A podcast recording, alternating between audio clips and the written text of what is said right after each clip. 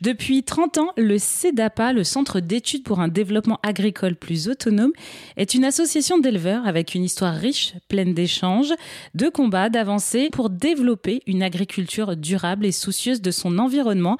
Aujourd'hui, pour RZN Radio, je suis avec Yanis Collet, éleveur de vaches laitières à Plumeau dans les Côtes d'Armor, pour nous présenter la volonté du CEDAPA euh, de former la nouvelle génération à travers des formations dans les lycées agricoles. Bah, oui, en effet. Euh c'est très important, je pense, d'intervenir auprès, auprès des jeunes, auprès des, futures générations, parce que voilà, bah, les, le système scolaire euh, agricole a aussi lui aussi doit changer et doit doit montrer aussi d'autres euh, façons de produire aux étudiants. Parce que le, avant de s'installer le, le, moment où ils, où ils réfléchissent leur projet les, les jeunes doivent se poser des bonnes questions parce qu'une carrière c'est long. Il peut se passer beaucoup de choses dans une carrière. Le, on sait très bien que le, lait en l'occurrence est un est une production bah, qui était soumise aux crises euh, régulièrement. Et donc c'est important de leur montrer qu'il y a des systèmes résilients que ça, ça se réfléchit que Yanis Collet, est-ce que vous sentez que la nouvelle génération est en train de basculer? Est-ce que vous sentez que eux ils sont prêts à aller vers cette transition et que euh,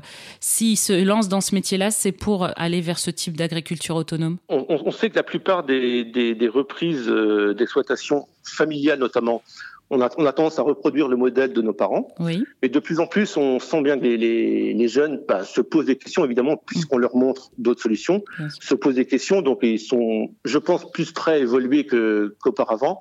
Et d'un autre côté, il y a aussi une, euh, il y a aussi une nouvelle euh, population de, de candidats aux reprises maintenant. Ce sont, c'est ce qu'on appelle les NIMA, N-I-M-A, non issus du milieu agricole, on appelle oui, ça. D'accord. Ce ne sont pas des reprises familiales. Ce sont des, ils arrivent, ils partent de zéro, ils cherchent des, des exploitations Oui. euh, à reprendre. Et donc, cette population-là est beaucoup moins influencée évidemment par les pratiques anciennes. Ils arrivent avec leurs idées, leurs convictions. Je pense qu'on pourra compter sur eux aussi pour changer l'image euh, de, de l'agriculture et les, les nouvelles pratiques. Merci beaucoup Yanis Collet de nous avoir présenté le CEDAPA.